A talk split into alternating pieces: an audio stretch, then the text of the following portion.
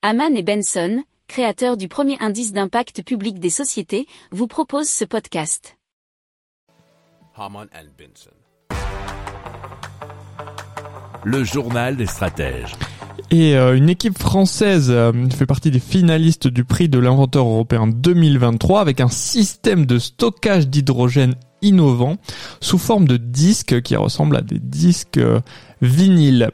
Alors l'équipe plus pluridisciplinaire, c'est difficile à dire en fait, responsable de cette innovation a travaillé pendant plus de 20 ans sur le stockage de l'hydrogène solide en utilisant notamment du magnésium et de l'hydrure de magnésium pour l'absorption de l'hydrogène. C'est science et avenir.fr qui nous l'explique.